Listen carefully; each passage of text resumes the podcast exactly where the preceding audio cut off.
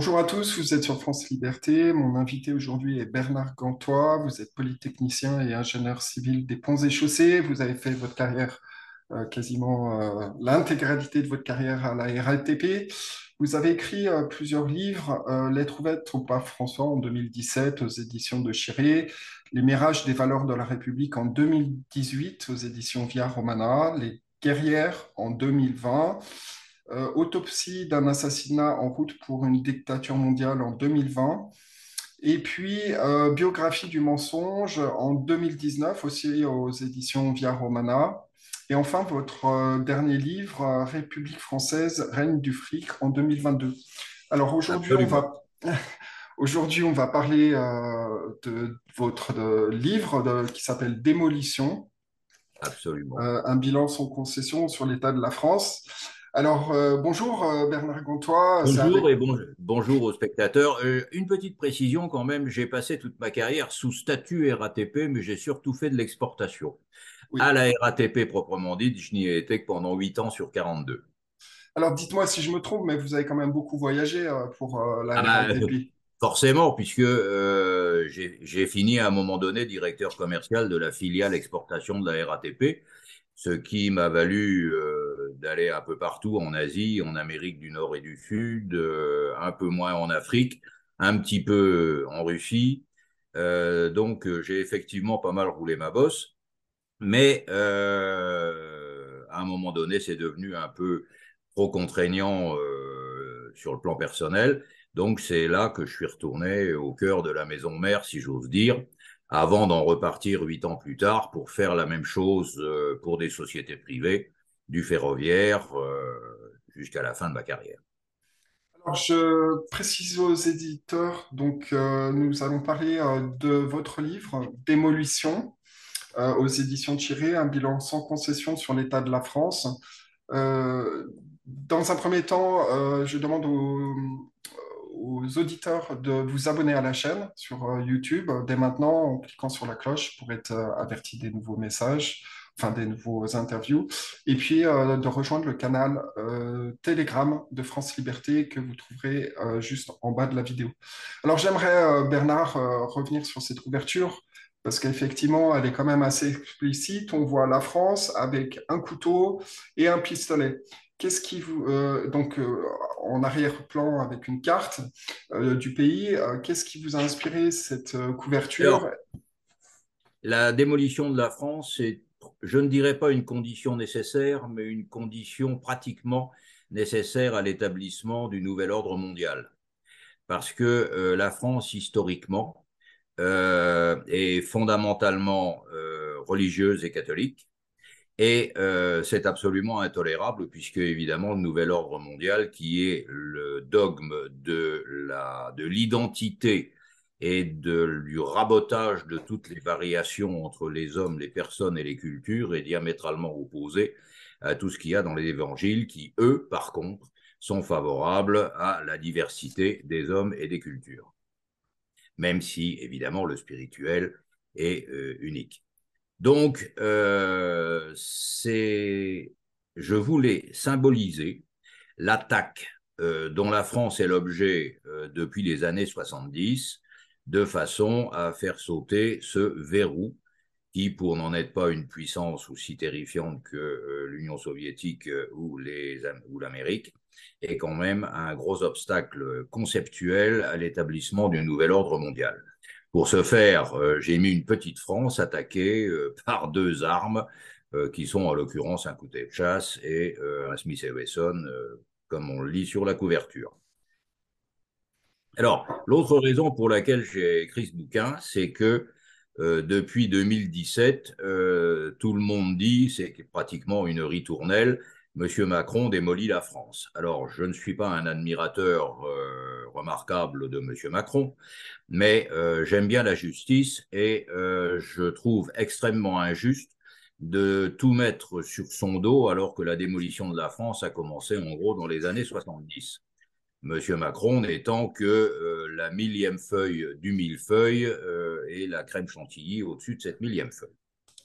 Alors justement, vous Vous précisez sur la page de dédicace hein, que vous m'avez aimablement euh, euh, écrite euh, quand j'étais descendu euh, dans le sud. Je crois que c'était euh, l'année dernière euh, l'année d'avant.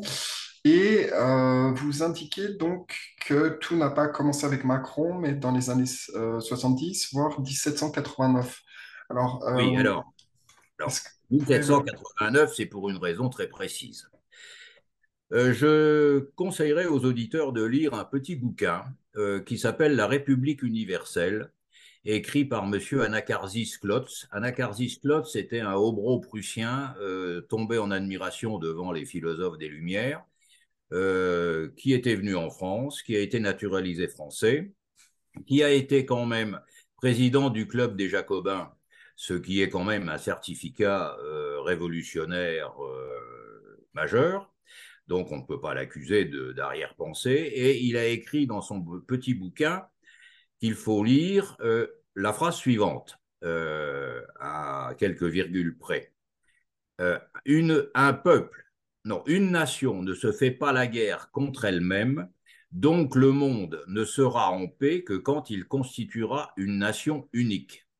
C'est-à-dire qu'en 1792, quand il a écrit, euh, peu de temps avant d'être guillotiné d'ailleurs l'année d'après, euh, ce bouquin, il a défini l'argument majeur que mettent en avant les mondialistes depuis cette époque, voire un peu avant, jusqu'à aujourd'hui, pour expliquer que l'unification du monde sera euh, la condition d'une paix éternelle entre les peuples. Puisqu'évidemment, il paraît relativement logique, mais je dis bien il paraît, hein, relativement logique que sous le commandement d'un gouvernement unique, la paix doit régner plus facilement qu'entre des nations dont M. Mitterrand avait dit à un moment donné que les nations, c'était le nationalisme était la guerre. Donc, euh, si vous voulez, la notion euh, de euh, mondialisme est née de la Révolution française. Et cette notion, parce que sous les monarchies, c'était totalement impensable, évidemment. Et cette notion a été répandue par le même moyen, par Napoléon et ses canons dans toute l'Europe, et de fil en aiguille par les Américains avec les B-52 qui répandent la démocratie à coups de bombe, comme ils l'ont fait dans de nombreux endroits. Donc, euh, si vous voulez, le, fait, le, le, concept du mondialisme, qu'il faut bien distinguer de la mondialisation. Le mondialisme est une théorie politique, la mondialisation est un fait technique. C'est pas du tout la même chose. Donc, ce mondialisme est né conceptuellement pendant la Révolution. Il était évidemment tout à fait lié aux fondateurs de la Révolution, c'est-à-dire fondamentalement le protestantisme et la franc-maçonnerie. Et euh, il s'est répandu au fil euh, du 19e siècle et du 20e, euh, progressivement, partout. Enfin, partout en Occident. Voilà. Alors, juste pour clarifier, justement par rapport à la Révolution, parce qu'il y a beaucoup de gens qui, ne sont pas conscients que la France a été faite sous la royauté, que finalement la Révolution orchestrée par les francs-maçons a, été le, début de la destruction de la France, on va dire. Alors, je, ne voudrais pas vous couper, mais il y a un proverbe qui dit on juge l'arbre à ses fruits. Alors, prenons la France en l'an 500 et la France en l'an 1780, sous une monarchie permanente. Alors, il y a eu des guerres, il y a eu des avatars, il y a eu des gains et des pertes de territoire, mais en gros, euh, pendant ces mille ans, euh, la France s'est développée et est devenue euh, pratiquement la première puissance mondiale. Et puis voyons l'évolution de la France depuis la Révolution. On a compris tout de suite que la Révolution n'a pas vraiment apporté le développement euh, de la France qu'on aurait pu escompter d'elle. Et c'est tout à fait normal, puisque le fond de la pensée, si j'ose dire, métapolitique de la Révolution, est parfaitement défini par Klotz, euh, c'est le mondialisme, puisque euh, la théorie des Lumières et le but des Lumières, c'est de se répandre partout, puisque les Lumières, c'est le bien et que euh, le bien doit gagner toute la planète. Alors justement, euh, par rapport à, à ce, ces siècles des Lumières, il y a beaucoup d'impostures. Euh, par rapport à Voltaire, Richelieu et tous ces personnes qui... Richelieu, c'est Richelieu, c'est pas vraiment les Lumières, hein, c'est un peu avant. Mais si vous voulez, Voltaire et Rousseau, on apprend leur existence dans les écoles de la République mais euh, dans les gens que je connais, euh, par exemple, en prenant un petit livre qui n'est pas bien épais, qui fait 120 pages format demi à 4, qui s'appelle Le contrat social, euh, eh bien, il y a bien peu de gens qui l'ont lu, le contrat social. Et donc, ils ne l'ont pas lu, ils en ont entendu parler, ça c'est sûr, par leurs professeurs, mais ils ne l'ont pas lu. Or, euh, le contrat social, euh, c'est... Euh, de Jean-Jacques Rousseau, Rousseau, préciser, oui. 1762. Hein. Voilà. Et ce contrat social est très clairement la conception d'une dictature. Parce que le, le principe est le suivant. Les hommes sont des individus autonomes. Pour que le système social puisse fonctionner, il faut le contrat social, c'est-à-dire un contrat comme quand on se met d'accord avec un, fournisseur pour acheter, euh, un constructeur automobile pour acheter une Clio. Bon, c'est donc un contrat.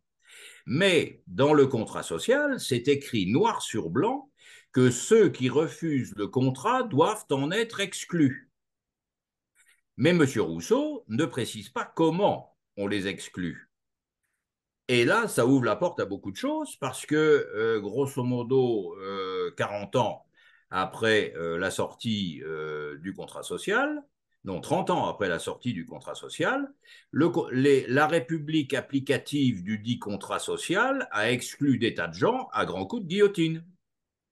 Alors maintenant, ça se fait d'une autre manière, les exclusions du contrat social, mais les exclusions du contrat social se font parce que, par exemple, vous n'aurez pas la même carrière si vous êtes dans l'industrie et surtout dans l'administration, si vous êtes un fervent républicain que si vous êtes, situation extrême, un monarchiste.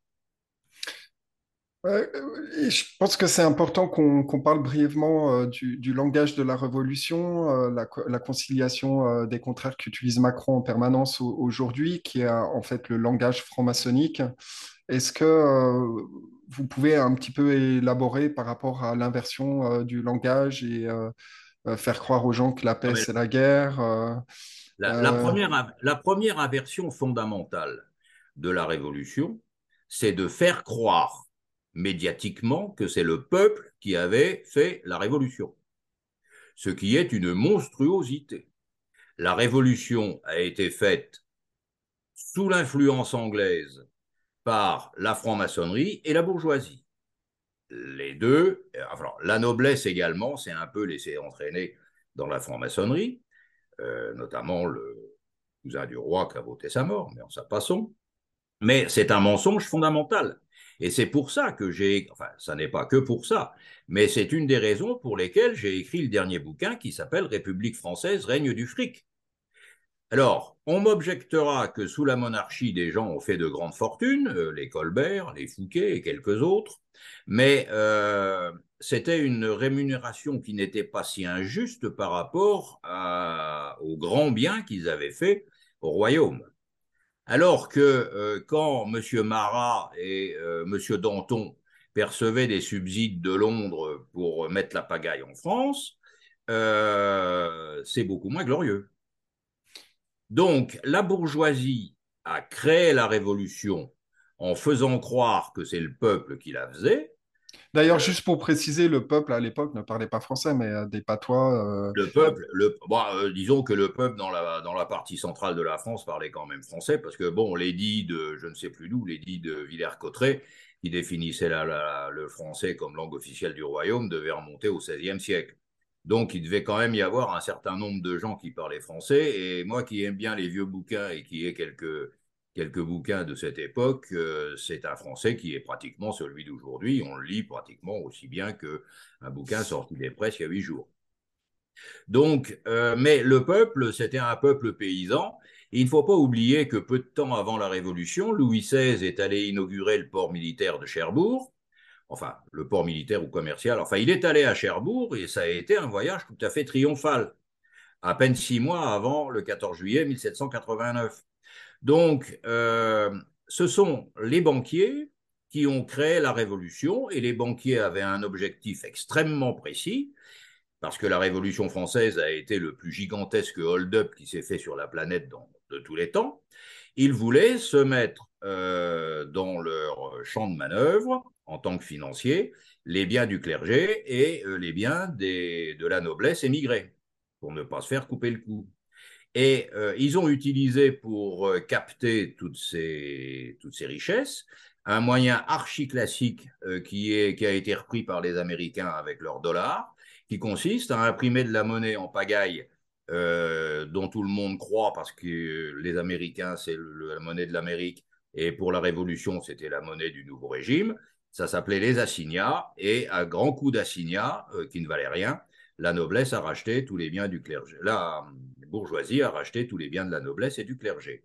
Si ça n'est pas un hold-up, c'est exactement le même hold-up que font les Américains sur la planète avec la domination du dollar. Sauf que c'est à l'échelle de, de, la France. Donc, euh, clairement, il y a les anglo-saxons qui sont derrière euh, cette attaque, ah ben euh, les, derrière les la France. Les anglo-saxons sont derrière. D'ailleurs, si vous lisez, euh, il y a un auteur qui s'appelle Adam Weishaupt, qui travaillait en Bavière dans les années 1760, c'est-à-dire 30 ans avant la Révolution. Et il a été, euh, évidemment, il était assez mal vu, euh, vu son côté révolutionnaire des autorités bavaroises, qui un beau jour l'ont arrêté et ont saisi tous les documents qui étaient chez lui.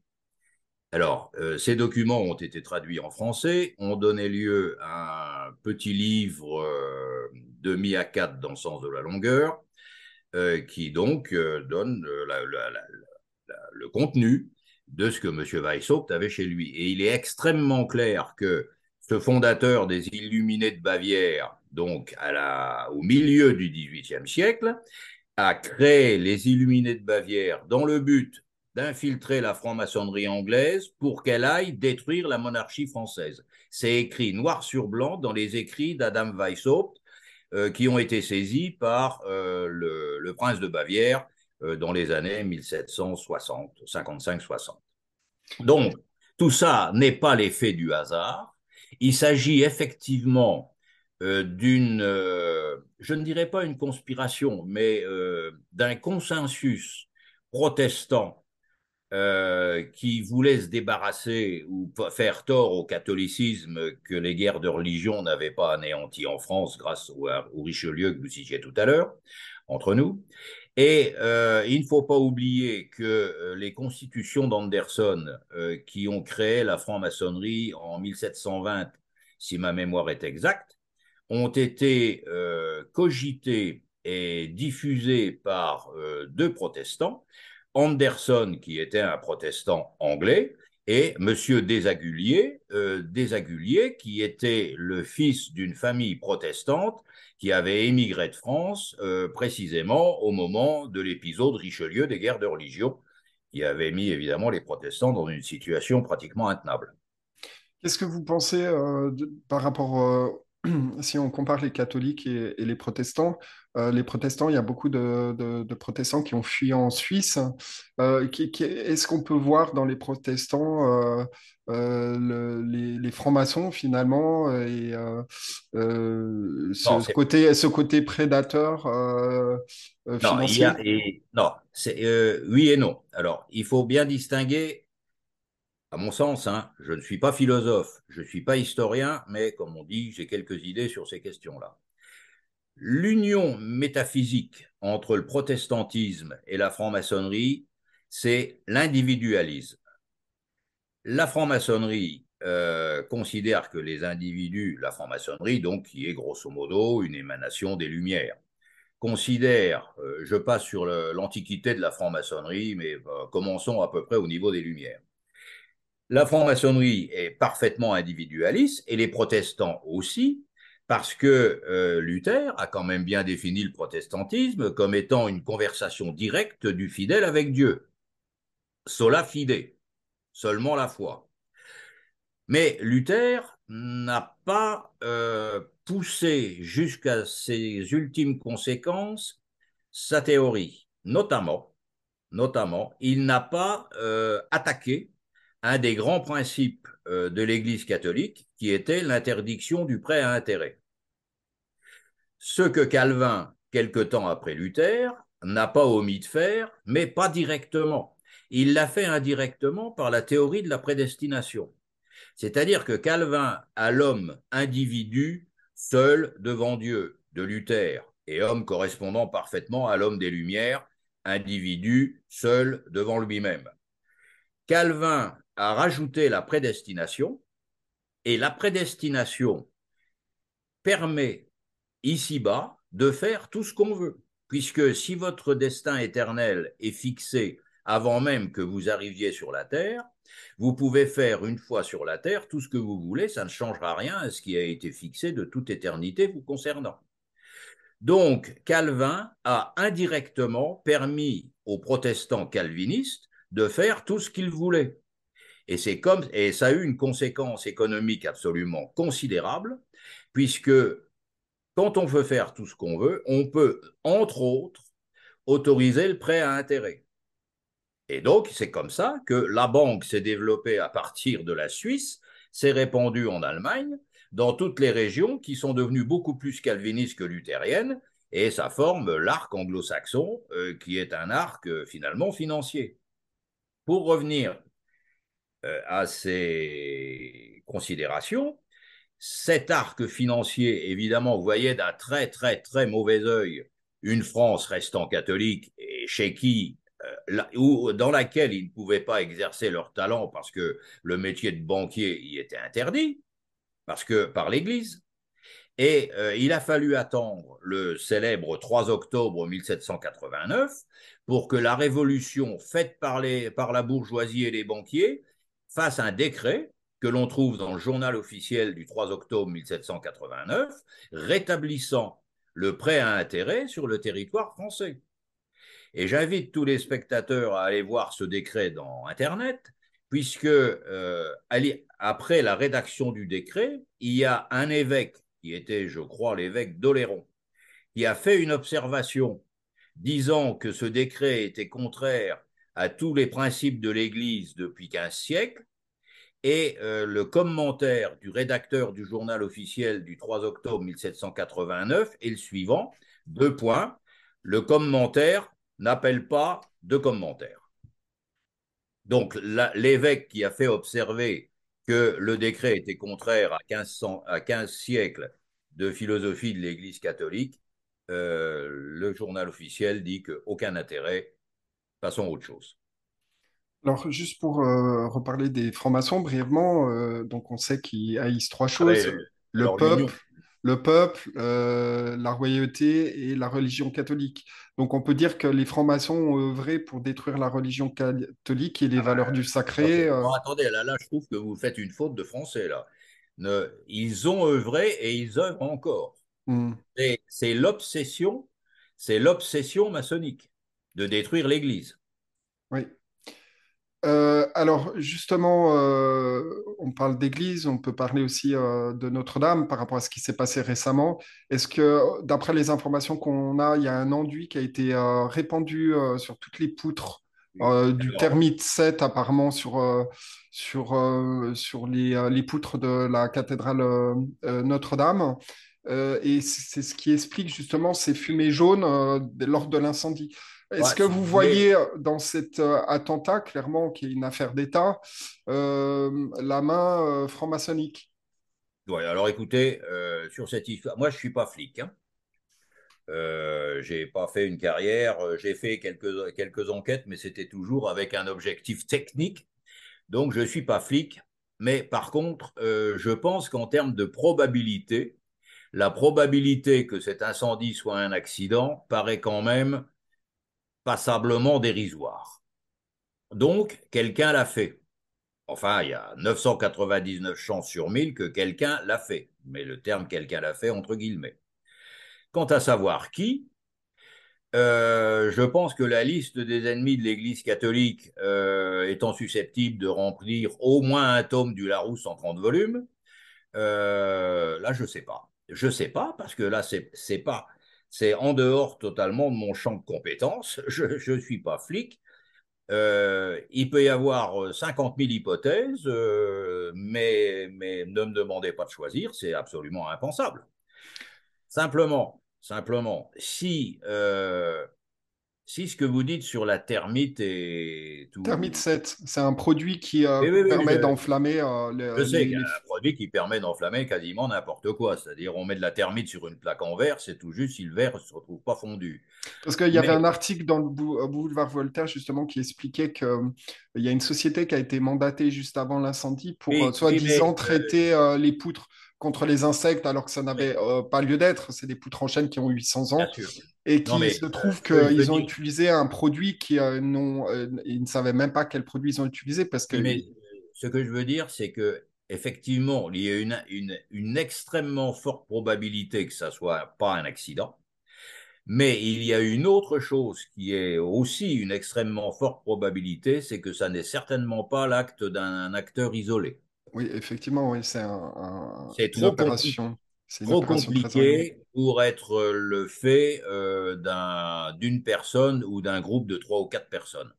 Il faut qu'il y ait derrière euh, cette affaire un gars qui l'a pensé, qui l'a organisé, qui l'a managé euh, comme une opération, une opération de construction d'une maison, de, de, lancement d'une campagne militaire ou de tout ce que vous voulez. Mais c'est une opération, c'est pas un coup de bol. Est-ce que vous voyez dans cet attentat euh, qui est euh, un peu euh, la destruction d'un symbole de la, de, la civilisation chrétienne et la civilisation française? Alors, là, alors là, franchement, si je ne le voyais pas, je changerais de lunettes. Hmm. Donc du coup, on peut effectivement parler de, cet événement un petit peu comme le 11 septembre à la française, une sorte de choc. Est-ce que vous pensez que, finalement cet événement avait pour but de détruire les repères euh, du sacré et euh, de, déstabiliser la population? Là, je je, sais pas ça, je sais pas parce que si vous voulez, la population est quand même beaucoup moins catholique maintenant qu'elle ne l'était, ne serait-ce qu'il y a un siècle, voire même 50 ans.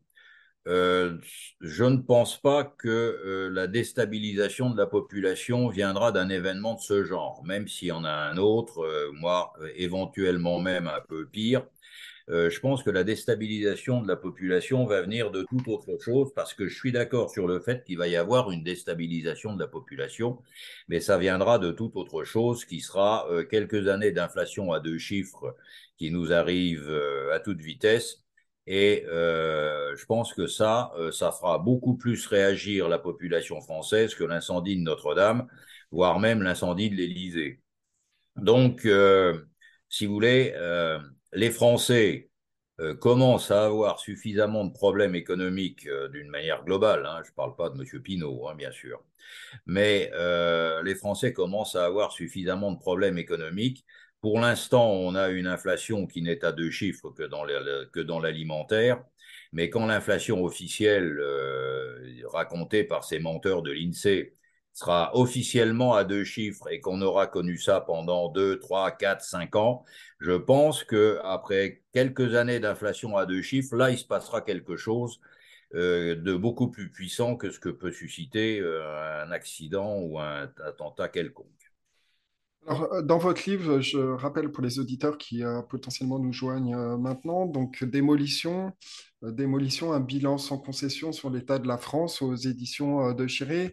Donc, dans ce livre que, que j'ai trouvé intéressant, et puis c'est un livre aussi qui permet à des personnes qui n'ont pas nécessairement des connaissances d'histoire de France d'avoir rapidement, un petit peu en raccourci, beaucoup d'informations. Donc, euh, vous parlez euh, donc dans les différents chapitres, la destruction de la religion, euh, la destruction des travailleurs, la destruction du peuple, de l'enseignement, de l'industrie, de l'agriculture, des transports. J'aimerais rebondir sur les transports parce que vous avez fait votre carrière à la RATP et j'ai lu, enfin j'ai regardé un documentaire récemment sur sur les ports. Et euh, les ports français, il se trouve qu'ils n'ont absolument pas de progression comparé à, la progression générale euh, euh, du transport maritime, où il y a eu des chiffres, ça a été multiplié par deux, euh, voire deux et demi dans d'autres ports européens. Et il se trouve qu'il y a environ 1000, 1500 fonctionnaires qui font partie des corps qui, semble-t-il, ont complètement verrouillé verrouiller euh, toute progression euh, de, de, de, de, leur activité et on voit qu'ils agissent plutôt comme, euh, plutôt comme en fait des, des, des ultra, des ultra privilégiés qui, qui n'ont rien à faire de, de, la France et qui, et qui mettent en avant leurs intérêts. Par exemple, ils, s'échangent des contacts euh, quand il y a la feuille officielle qui sort. Euh, enfin, on, ressent vraiment la franc-maçonnerie dans ce corps, euh, corps d'État. Qu'est-ce que vous en pensez? C'est une, vaste question. Euh, Qu'il y ait euh, une mafia euh, de hauts fonctionnaires qui mettent la France en coupe réglée, c'est probable. Probable. Pas certain que cette mafia soit euh, alimentée conceptuellement par la nécessité de euh, détruire la France pour faciliter l'arrivée du nouvel ordre mondial, retour au paragraphe qui a commencé notre conversation, probablement que euh, cette mafia soit principalement comp composée de personnes appartenant à la franc-maçonnerie, c'est là aussi fort probable. Alors, à ce sujet, une anecdote. Hein. Ça fait beaucoup de probabilités. Hein. Ça fait beaucoup de Oui, mais comment voulez-vous avoir des certitudes dans un domaine de genre? Euh, Donc, anecdote. Bon, comme vous l'avez dit, je suis un ancien élève de l'école polytechnique et quand on est à l'école polytechnique, on se rend compte de rien du tout. Sauf que euh, 20 ans après en être sorti, on m'a proposé de rentrer dans la franc-maçonnerie. Parce que les 20 premières années de ma, de ma carrière ont été, euh, si j'ose dire, euh, pas si mal. Et j'ai refusé. J'ai refusé. Euh, dans les six mois qui ont suivi, euh, ma carrière a changé de cap. Hein. Bon, mais je savais ce que le risque que je prenais. Donc, euh, si j'avais accepté, je pense que j'aurais fait partie de cette, entre guillemets, éventuelle mafia, fermez les guillemets. Mais j'ai dit non. Et par ailleurs, euh, moi, quand je suis rentré à l'X, la devise de l'X était pour la patrie, les sciences et la gloire. Et euh, les trois termes m'allaient très bien, euh, notamment le premier. Et quand j'ai arrêté de payer ma cotisation à la X, je leur ai envoyé un mail que je ne vous lirai pas, mais qui expliquait que, de mon point de vue, il s'asseyait suffisamment sur la devise de l'X pour que j'arrête de payer ma cotisation. Voilà. Je pense que j'ai été assez clair. En gros, dans les grandes écoles, alors je ne parle pas pour euh, Centrale, les mines ou autres, hein, mais dans les grandes écoles, on est formaté, on est préparé pour dire oui le jour où un franc-maçon de haut grade vient vous trouver entre quatre yeux pour vous dire venez chez nous. Et si vous dites oui, l'ascension continue. Si vous dites non, l'ascension euh, change, de, verticalité. Voilà, c'est tout. Euh, donc, euh, et ça, autant, autant j'ai beaucoup employé le terme on peut supposer que ou éventuellement, autant l'anecdote que je viens de citer, celle-là, elle est à 100% vraie parce que je l'ai vécue. Bon, et la conversation avec le recruteur euh, des Francs-Mac qui était venu s'occuper de moi a quand même duré euh, de 9 heures euh, du matin à 16 heures, et donc ça a duré quand même un moment. Et en tout et pour tout, on a pris un Coca-Cola. Hein. C'est-à-dire que la conversation n'a pas été euh, bonjour, est-ce que vous voulez? Oui, non, au revoir. Ça a duré 7 heures, la causerie. C'est peut-être parce que ça a duré 7 heures que euh, le fait d'avoir dit non a changé quelque peu ma position euh, professionnelle. Est-ce que vous voyez la franc-maçonnerie comme, euh, comme une organisation euh, anti, anti-dieu, anti-sacré, qui a des C'est une organisation, ramifications. c'est une organisation qui veut appliquer la- les Lumières, c'est-à-dire l'individualisme absolu. L'individualisme et le contrat social pour faire marcher l'individualisme. Mais vu les conséquences et où euh, il nous euh, mène, d'ailleurs, je précise, euh, Ah ben, euh, je pense que là, là où on va, là où on va euh, est un avenir un peu difficile pour la France. D'où mon bouquin.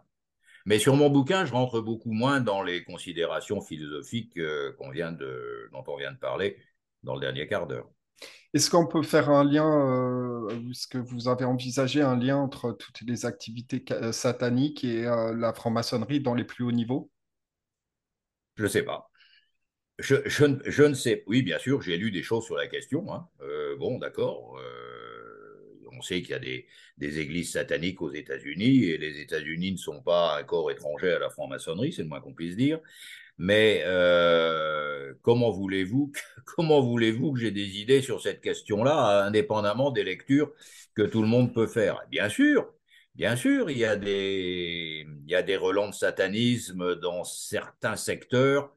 Euh, mais euh, d'abord, je ne pense pas que la franc-maçonnerie et le satanisme soient deux ensembles superposables. Qu'il y ait un, un, un champ de recouvrement, c'est possible. Mais euh, ne me demandez pas parler de ça, je suis totalement incompétent, indépendamment de ce que tout le monde peut lire dans quelques bouquins. Alors, on va parler de différentes choses en lien avec l'actualité. Euh, déjà, euh, Elon Musk a, semble-t-il, un peu modifié les règles de Twitter pour faire en sorte que la liberté d'expression soit plus ouverte. Est-ce que vous pensez que Elon Musk, euh, bon, y a, je crois qu'il y a certaines euh, personnes qui se posent beaucoup de euh, questions sur ce personnage. Est-ce que vous pensez que c'est euh, quelqu'un dont il faut se méfier? Alors, d'abord un point, un point général. Le jour où le premier réseau social qui était, je crois, Facebook est sorti il y a euh, 25 ans, euh, j'ai tout de suite senti que ce truc-là était pas clair, donc euh, j'ai décidé que jamais je ne ferai partie d'aucun réseau social.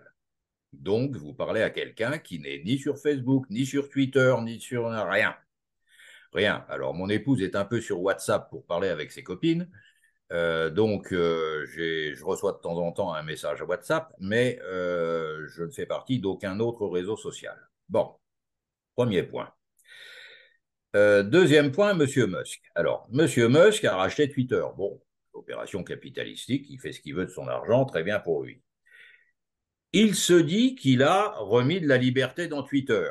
Alors, euh, à mon avis, par rapport à ce que c'était avant, c'était pas bien difficile, puisque euh, maintenant, pas plus tard que ce matin, j'ai vu que le FBI avait introduit des gens de son organisation dans à peu près toutes les directions de, de GAFA divers et variés. Bon, donc c'est probable qu'il a effectivement amélioré euh, la, trans la, transparence, je mets le terme entre guillemets, sur euh, Twitter. Mais par ailleurs, on sait que, donc ça c'est plutôt bien, c'est la version positive euh, de la chose.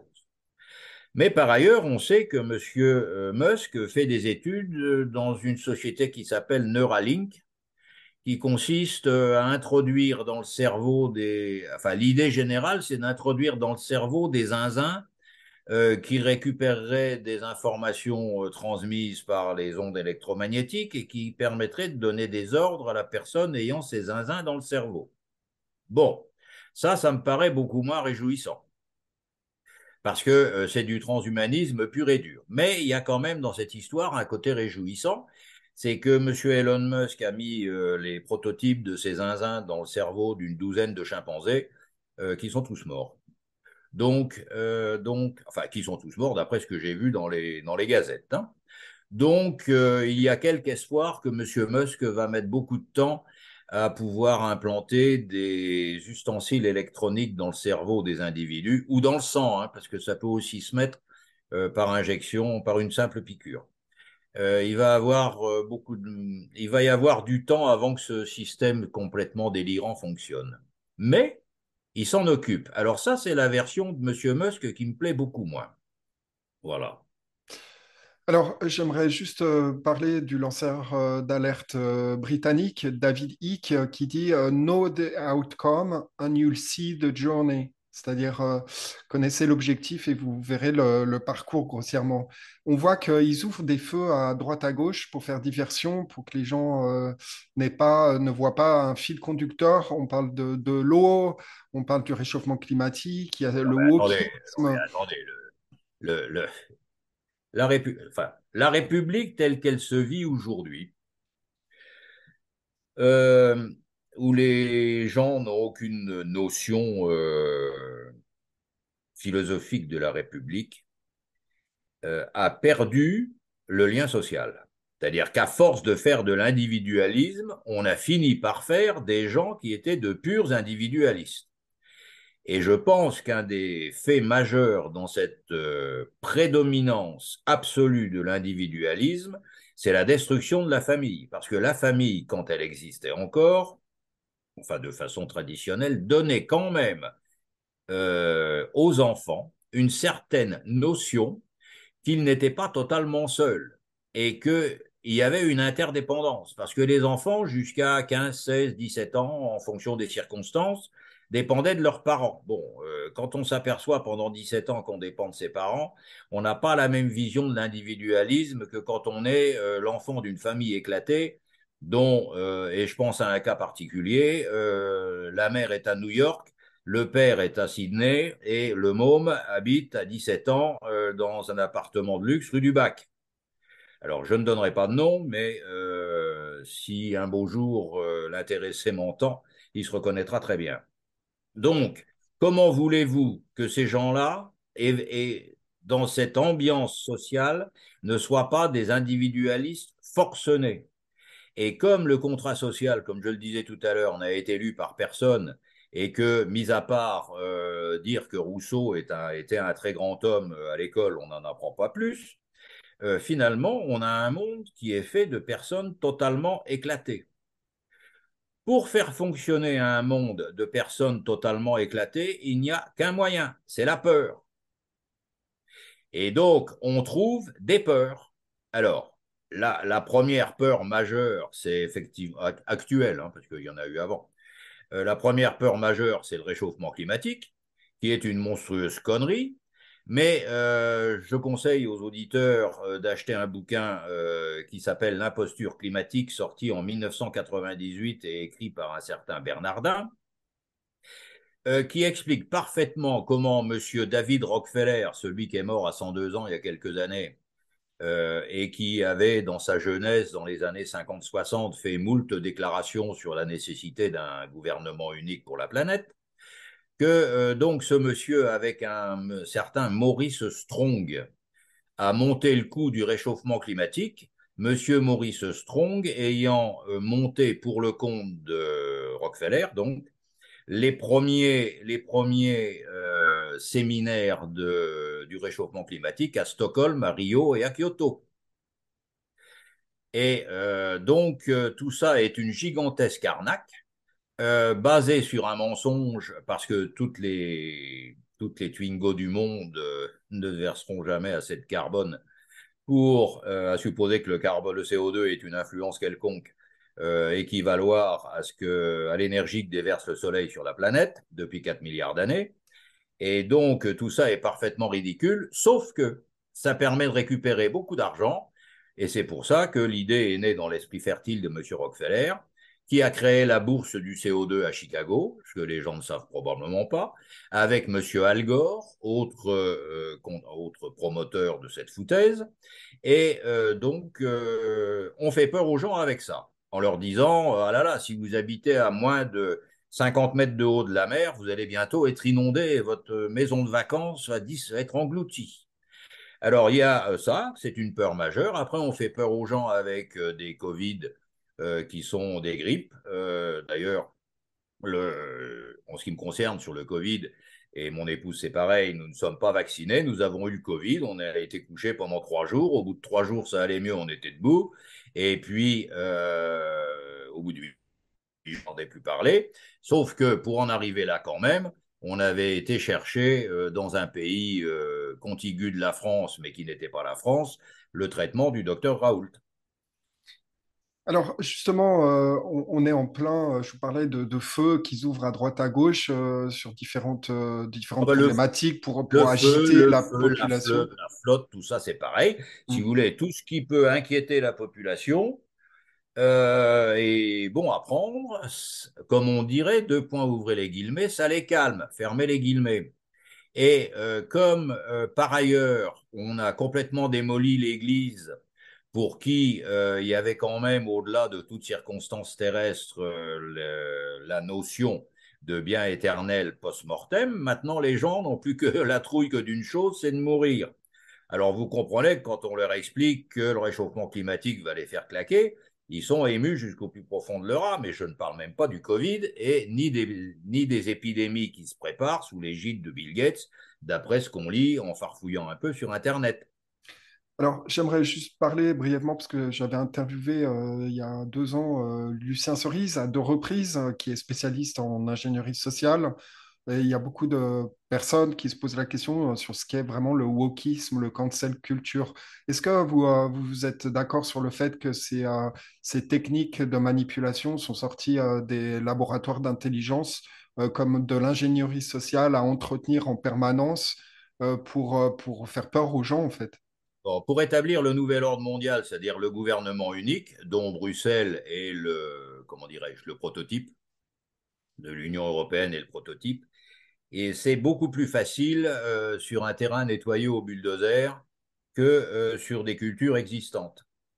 Donc le wokisme et toutes ces conneries sont destinés à pulvériser les cultures existantes par autre chose. Alors le wokisme, le LGBT, l'antiracisme, l'anti tout ce que vous voulez, Hein, c'est destiné à euh, nettoyer le terrain de façon à ce qu'il soit propre et accueillant pour la théorie, les théories du mondialisme. Alors, euh, je voulais aussi euh, préciser qu'il y a une société française qui, s'appelait auparavant Thomson CSF, qui maintenant s'appelle Thales, qui, qui, est en train de développer un digital wallet. Est-ce que vous voyez ça comme une menace pour la population euh, avec le passeport euh, numérique, le passeport vaccinal? Alors, là, c'est très simple. Euh, la monnaie numérique, c'est la dictature numérique. On ne pourra plus aller acheter un paquet de cigarettes sans que ça soit repéré. Et donc, moi, c'est pas les cigarettes, mais j'aime bien les bons vins de France. D'ici que je reçoive, quand il y aura la, monnaie numérique, un avis de la sécurité sociale comme quoi euh, j'ai acheté trop de bouteilles de vin pendant ce mois-ci et qu'en conséquence de quoi on va m'augmenter mes cotisations de 10%, il n'y a pas loin. Donc vous voyez le genre de dictature que ça nous promet. Alors je ne parle même pas, je ne parle même pas du risque qu'il y aurait à euh, financer un parti d'opposition. Et je ne parle même pas non plus, j'ai entendu l'exemple il y a 3-4 jours sur euh, les ondes de je ne sais plus quelle radio, imaginez qu'une monnaie numérique ait existé au moment de la révolte des Gilets jaunes tous les individus identifiés par la vidéosurveillance euh, intelligente qu'on nous prépare euh, se seraient immédiatement vus restreindre l'accès à leur pognon. Alors, quoi, avec une monnaie numérique, les gilets, les gilets, jaunes, au lieu de durer trois mois, trois ou quatre mois, ça aurait duré huit jours. Alors, ils ont tout fait, évidemment, pendant la crise sanitaire pour faire en sorte que les gens n'utilisent plus de cash. Euh, ils veulent supprimer le cash, c'est une de leurs, euh, un de leurs objectifs. Est-ce que vous pensez qu'ils vont pouvoir vendre ça au public lors d'une prochaine crise qui, on, pense, pourrait arriver entre juin et octobre de cette année? Je ne suis pas, euh, je suis pas devin. je pense que la suppression du cash va poser beaucoup de problèmes en Allemagne parce que euh, les Allemands, euh, ils fonctionnent au cash. Et je pense que ça posera aussi beaucoup de problèmes dans les pays du Sud, où euh, la mentalité quelque peu expansive des Italiens et des Espagnols ne va pas très bien s'accommoder du fait de que la Silicon Valley et les banques centrales connaîtront immédiatement toutes dépenses qu'ils feront dans des activités qui sont quelquefois pas très, très, très socialement recommandé. Je dis pas recommandable, je dis recommandé. Hein. donc, je pense que les Français seront ceux qu'on matraquera le plus et qui l'accepteront plus facilement. Mais euh, ça sera difficile de le, faire, de le faire seulement en France. Et je ne vois franchement pas les Allemands abandonner le cash, pas plus que les Suisses, pas plus que les Italiens et pas plus que les Espagnols. Bon, à partir de là, on verra. Mais je ne suis pas dedans, je ne suis pas Madame Soleil. Hein. Alors dans votre Ni politicien d'ailleurs. Dans votre livre euh, Démolition, un bilan sans concession de la France, vous parlez euh, de l'aspect euh, de, deux catégories de, gens qui, travaillent ensemble, mais sur lesquels il pourrait y avoir des divergences à un moment ou un autre. C'est entre les techniciens et les financiers. Qu'est-ce que vous voulez euh, euh, préciser par rapport à ça? Alors, les financiers souhaitent une dictature pour pouvoir élargir euh, l'ampleur de leurs bénéfices et le champ de leur action. C'est la théorie du gouvernement mondial, hein, c'est-à-dire 1% de dirigeants, 99% d'esclaves. Bon. Mais cette dictature ne peut fonctionner que grâce au numérique. Parce que avec des fiches, ça va pas. Donc il faut le numérique et il faut la monnaie numérique précisément. Sauf que, sauf que la monnaie numérique et la dictature numérique qui vous filera grâce au GPS, enfin qui vous surveillera du matin au soir, quoi que vous fassiez et quoi que vous dépensiez, euh, cette dictature numérique ne peut fonctionner qu'à renfort d'ordinateurs sophistiqués, de serveurs et euh, d'une technologie qui les banquiers connaissent pas. Donc, euh, les techniciens, les informaticiens qui vont permettre la dictature numérique exigée par les banquiers, enfin par les financiers, un beau jour, il y aura forcément un conflit les banquiers diront aux techniciens, vous commencez à nous coûter trop cher. Et les techniciens répondront aux banquiers, sans nous, vous n'êtes rien. À mon avis, la conversation euh, sera intéressante. Euh, Ce n'est pas pour tout de suite, mais euh, attendez la monnaie numérique et que la dictature s'installe un peu, un peu sérieusement. Là, on verra ce qui se passera. Alors, il y a une autre raison pour laquelle tout ça va se casser la figure, euh, c'est euh, cette route vers le gouvernement mondial unique se cassera la figure pour plusieurs raisons. La première est une raison euh, philosophique qu'il faut aller rechercher dans Aristote il y a, 400, il y a 4, siècles avant Jésus-Christ, quand il a dit sous la forme de la définition de l'ubris, que tout ce qui est exagéré finit toujours par mal finir. Et donc il a appelé ça l'ubris, c'est-à-dire l'exagération. Et euh, il dit que cette exagération finit toujours par se heurter à la réalité, la réalité qu'il avait appelée Némésis à son, en son temps. Donc, euh, la folie du gouvernement mondial est une folie d'une nature telle que euh, trop c'est trop, ça se cassera la figure. Deuxième argument, le gouvernement mondial n'est pas accepté par tout le monde tel qu'il est dans les esprits de la maison Amérique du Nord. Et c'est d'ailleurs l'intérêt de la guerre en Ukraine. Hein. La guerre en Ukraine, ça n'a rien à voir avec le Donbass. La guerre en Ukraine, c'est euh, les partisans du nouvel ordre mondial contre ceux qui ne sont pas d'accord. C'est pour ça que ça risque de durer un moment, mais que c'est extrêmement intéressant. Donc, euh, tout ça fait que... Euh, alors ici, il y a une autre raison pour laquelle ça ne peut que se casser la figure. C'est quand on va commencer à faire joujou comme M. Elon Musk avec des implants des euh, manipulations euh, majeures, des moyens techniques de contrôle de l'humain. Tout ça est contraire à la nature. Et euh, la nature, quand on se moque d'elle de façon trop, trop longue, trop dure et trop évidente, elle finit par se venger. L'exemple des douze chimpanzés d'Elon Musk est très significatif. En faisant ça, il s'est moqué de la nature au niveau de ces pauvres bêtes. Elles sont mortes. Je pense que quand on se moquera de la nature humaine euh, par des moyens sinon identiques, du moins similaires, la nature se vengera.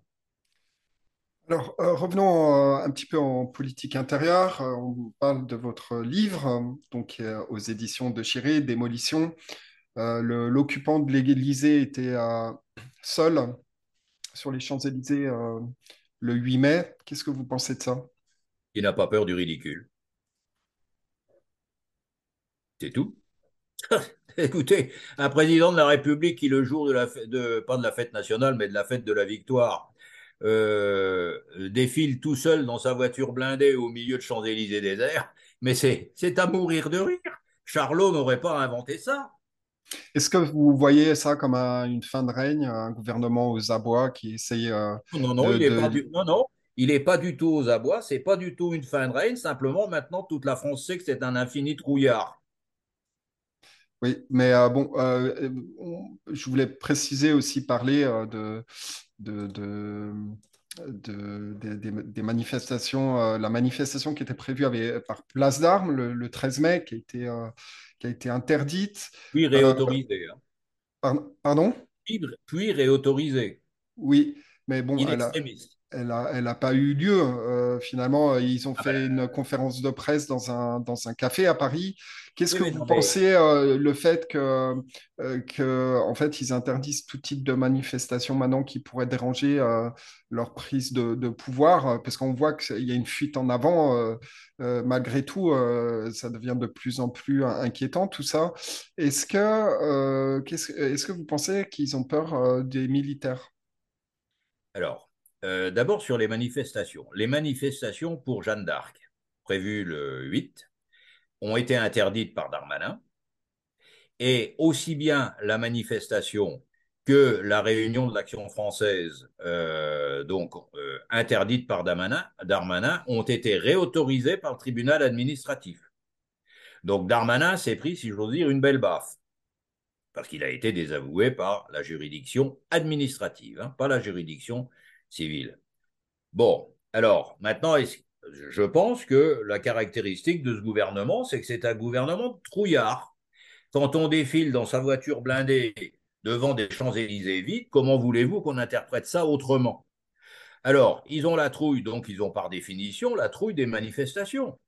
Alors, euh, ils ont commandé 80 ou 90 blindés de la gendarmerie. Euh, bon, euh, il va falloir être courageux pour aller manifester. Alors, euh, on approche euh, doucement euh, la fin de... un dernier point là-dessus. Oui, Ce qui va foutre en l'air le régime, c'est les quelques années d'inflation à deux chiffres. Ça, on en a parlé tout à l'heure. Je suis allé au Chili en 1974. Pourquoi je suis allé au Chili en 1974 Parce que le 11 septembre 1973, un certain général Pinochet a déboulonné un certain Allende. Quel était le crime d'Allende? Indépendamment euh, des terroristes du MIR et tout ça. Le crime d'Allende, c'est d'avoir fait vivre le Chili pendant trois ans avec une inflation à deux chiffres. Bon, c'est tout. Les Chiliens ont tenu trois ans. Combien de temps tiendront les Français à partir du moment où l'inflation sera à deux chiffres? On verra. Est-ce que euh, vous pensez qu'à un moment ou un autre, euh, parce que la, situation économique et financière des Français est de plus en plus difficile, il y a beaucoup de gens qui, qui n'arrivent plus à joindre les deux bouts, euh, il y a une paupérisation euh, grandissante. Est-ce que vous euh, pensez qu'à à un moment ou un autre, l'armée pourrait intervenir et que ce régime est en train de creuser sa tombe? Comment dirais-je? Je crois que l'armée est dans un état tel qu'elle est incapable d'intervenir. En résumé. Et je ne vois pas. Ça Si vous voulez, pour être général aujourd'hui, il faut être franc-maçon et être bien vu. C'est tout. Ça ne suffit pas d'être franc-maçon. En plus, il faut, euh, faut être bien vu. Donc, euh, il faut faire partie du club. Quand on fait partie du club, on ne fait pas un coup d'État. Alors, en termes de, gouvernance, euh, on voit que ce régime, euh, la, plus grande menace, en fait, euh, qui semble, qui semble apparaître, c'est euh, le fait que ce, ce monsieur Macron soit toujours en place encore pendant quatre ans. Le risque, c'est que il y a, deux, il y a trois, trois options. On est un peu à la croisée des chemins. Il y a l'article 68 pour le, le faire sortir de l'Élysée. Aucune chance. Euh, alors ça, c'est une des options. Après, il y a l'armée et puis il y a la guerre civile. Comment vous Non, anticipez mais euh, je, ce qui va se passer? Je pense que, comme je l'ai dit, quand les Français auront subi quelques années d'inflation à deux chiffres, il y a déjà une bonne partie des gens en France qui euh, sont totalement déclassés sur le plan social. Il y en a même qui commencent à ne plus pouvoir manger tout à fait convenablement. Euh, Monsieur Macron en a pour quatre ans. Quatre ans d'inflation à deux chiffres, ça va être long. Alors, tout le problème, quand ça va péter, parce que ça va inévitablement casser, parce que les Français ne supporteront pas plus que les Chiliens des années à répétition avec une inflation aussi forte, quand ça va claquer, tout le problème est de savoir jusqu'où il aura les tripes pour taper dans le tas. Ça, c'est les 80 blindés de gendarmerie et les 10 millions de, munitions de LBD qui paraît-il, il a, que paraît-il, il a acheté. Donc, mais pour taper dans le tas, il faut, si j'ose dire, euh, avoir du ressort.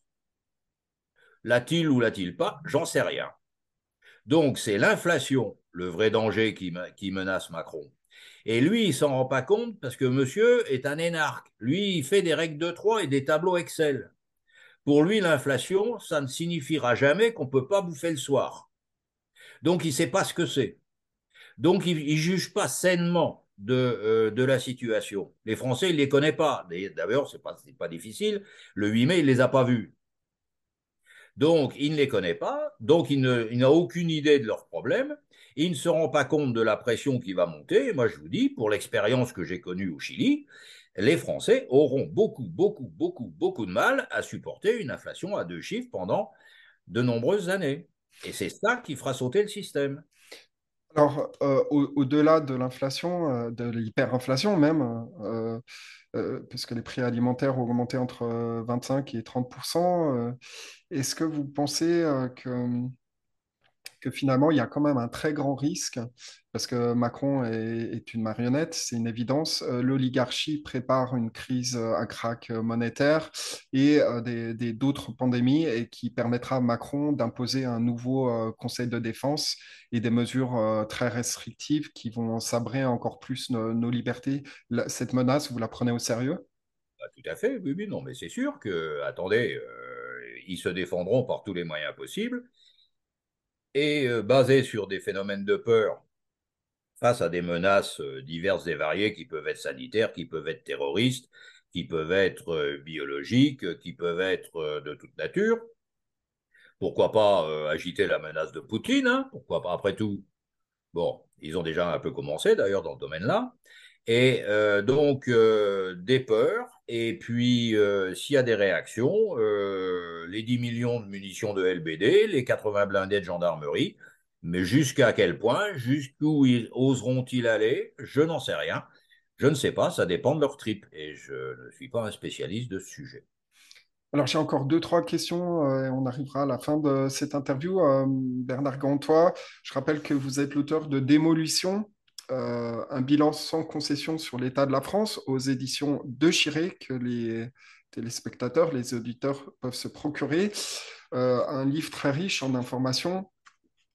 Euh, est-ce que vous pensez que Donald Trump pourrait faire un retour en 2024 Et s'il il est de retour sur la scène, est-ce que ça pourrait apporter des choses positives sur la scène internationale? Je ne franchement, la, politique américaine, je ne sais pas, il semblerait quand même qu'il y ait quelques, quelques récriminations aux États-Unis contre le prix exorbitant euh, de la guerre en Ukraine. Euh, il semblerait aussi que les gens constatent que euh, l'économie va beaucoup moins bien sous le brave M. Biden que sous Trump. mais de là à dire qu'il va être réélu, alors là, je n'en sais rien. Euh, par contre, ce que je sais, c'est que, comme il a dit au moins trois ou quatre fois, euh, si je suis réélu, la guerre en Ukraine s'arrête en 24 heures. Euh, je pense qu'il l'a suffisamment dit pour ne pas, ne pas pouvoir oublier de le faire si par hasard il était réélu. Enfin, il faut attendre l'année prochaine. Qu'est-ce que vous pensez de, de, la situation à, à, moyen terme ces prochaines années Est-ce que vous pensez que il faut un homme fort pour euh, sauver la France. Et on va chercher ça où?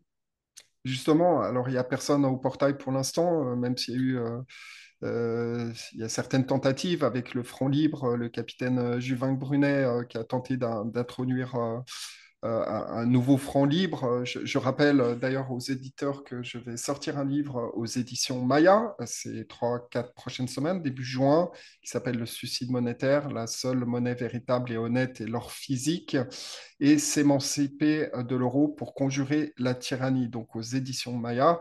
Euh, donc le sujet de l'or physique... votre bouquin n'est pas cohérent avec votre conversation. Hein oui, alors justement, euh, on, parle de, d'or physique. Euh, qu'est-ce que vous pensez euh, de le fait que bon, Charles de Gaulle avait pris des mesures vis-à-vis de l'or? Parce qu'il s'était bien rendu compte que la seule monnaie vraiment fiable et, solide, c'était l'or physique. Qu'est-ce que vous pensez de l'or vous-même? bah, C'est-à-dire que, attendez, l'or, c'est la monnaie de référence qui a résisté à toutes les... Enfin, c'est le produit de référence qui a résisté à toutes les, tous les cataclysmes monétaires depuis les pharaons, ce qui fait quand même 5000 ans.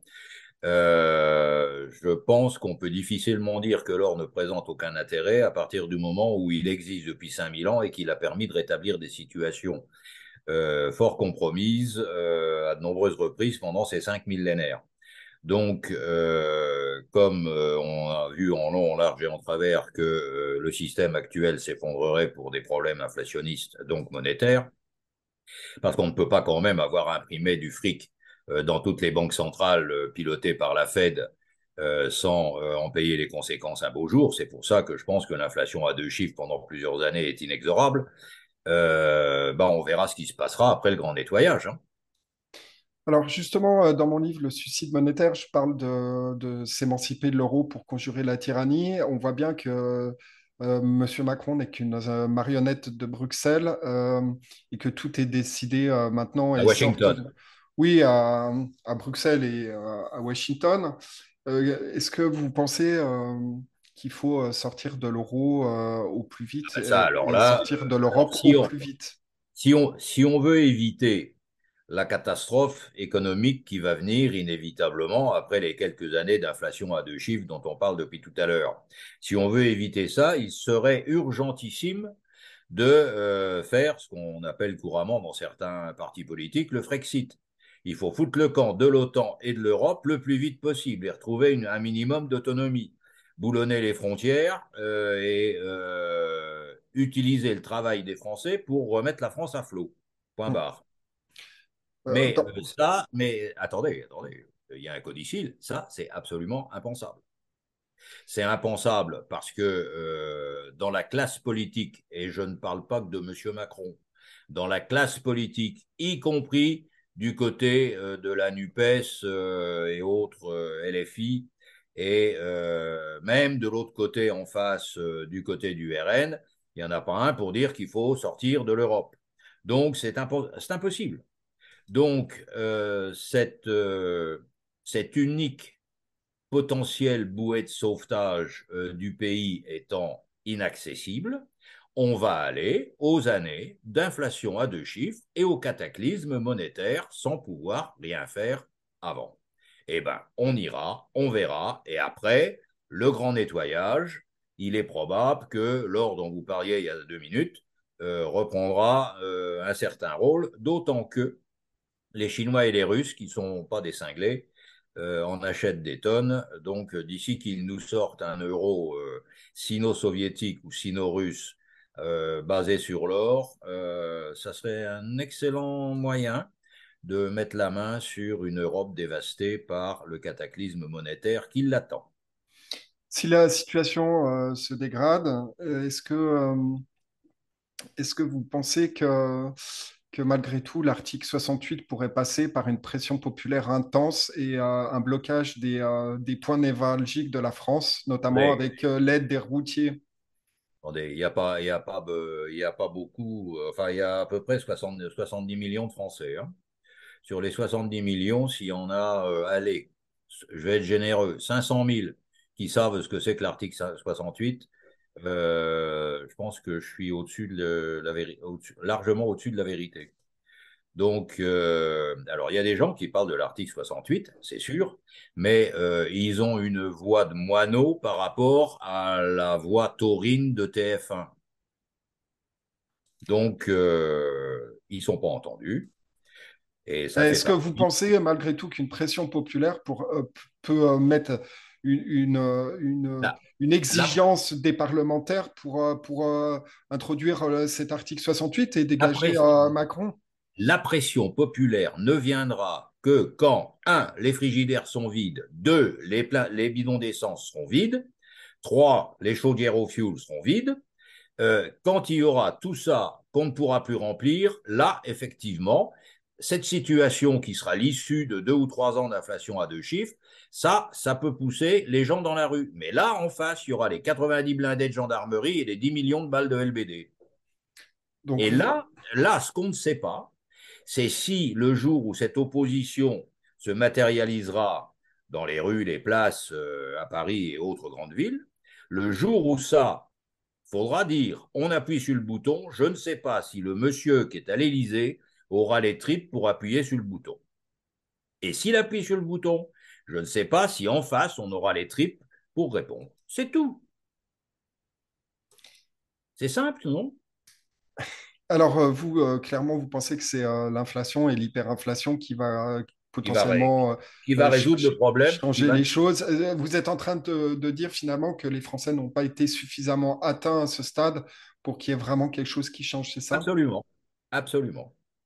D'abord, la preuve, ils ont, ils ont réélu Macron en 2022, ce qui prouve qu'ils étaient, ils étaient largement pas assez atteints pas atteint suffisamment euh, jusqu'à. D'ailleurs, d'ailleurs, et puis les Français sont quand même des gens curieux. Bon, quel est le métier d'un banquier? Prêter de l'argent.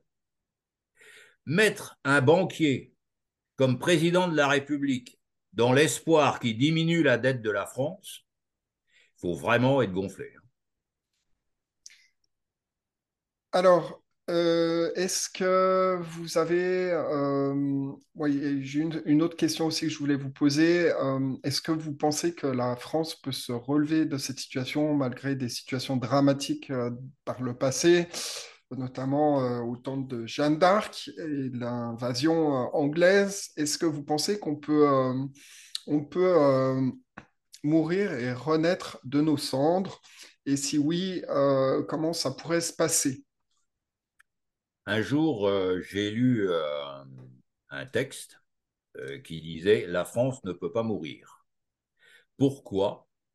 Alors, la réponse était La France ne peut pas mourir parce que tant qu'il restera un homme sur la planète pour l'aimer, elle renaîtra. Voilà.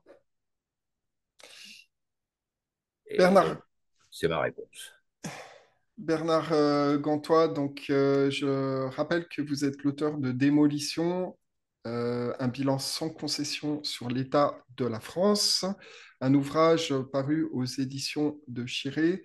vous êtes aussi auteur du, de votre, ce dernier livre, République française, reine du fric. Oui, c'est un peu la même chose vue sous un autre angle. Voilà. Et notez quand même en conclusion que je reste optimiste parce que je pense que, quels que soient les avatars circonstanciels dont on a longuement parlé euh, résultant de cette démence monétaire que l'on connaît depuis une vingtaine d'années, euh, il faut qu'il y ait un tremblement de terre pour remettre les compteurs à zéro. Ce tremblement de terre aura inévitablement lieu et puis après la vie recommencera parce que des tremblements de terre, il y en a eu dans l'histoire, dans toutes les sociétés, dans tous les pas un par siècle, mais il y en a eu quand même assez souvent. Et puis la vie a continué, et puis la vie a redémarré. Hein.